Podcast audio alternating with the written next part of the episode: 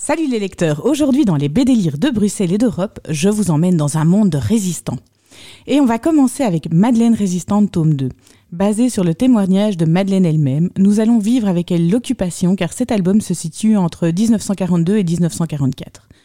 Madeleine nous explique son réseau de résistance, leurs actions, les bons et les mauvais moments, mais aussi les collabos et au contraire les Français qui l'ont aidé à s'en sortir. J'avais donné un coup de cœur au premier tome, il se confirme dans le second. C'est passionnant, c'est prenant, c'est raconté avec beaucoup de simplicité et de sincérité. Le dessin apporte très bien la narration et le fait que l'album soit entièrement en teinte de bleu lui apporte un certain charme. Je vous recommande vraiment sans hésiter et chaleureusement Madeleine Résistante tome 2 de Bertaille, Morvan et Riffaut aux éditions du Puy.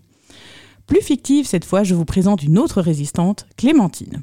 Elle est l'héroïne d'un spin-off de Walking Dead basé sur son personnage. Courageuse et déterminée, Clémentine est une jeune adulte qui n'a pas froid aux yeux. Et il en faut du cran pour affronter un monde rempli de morts vivants, rôdeurs et surtout en ayant une jambe de bois.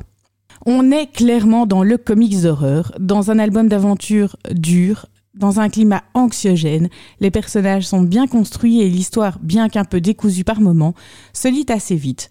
À découvrir The Walking Dead tome 1, Clémentine de Tilly Walden aux éditions Delcourt. Et puis, fiction dans un tout autre style, je vous invite à découvrir La Bête tome 2.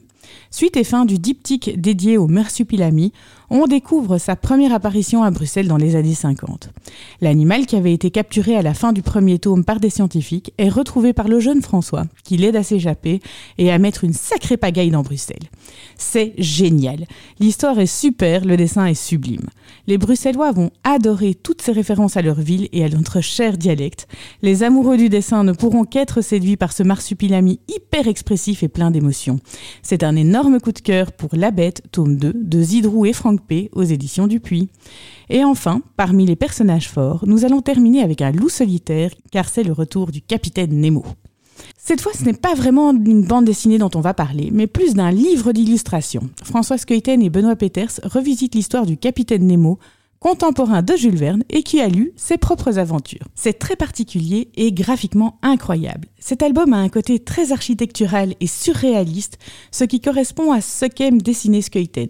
Le sujet est original, en fait c'est un vrai ovni à découvrir absolument. Les cités obscures, le retour du capitaine Nemo de Skeuten et Peters aux éditions Casterman. Et voilà, c'est tout pour aujourd'hui. Si cette chronique vous a plu, n'hésitez pas à découvrir les précédentes sur blog.delcamp.net.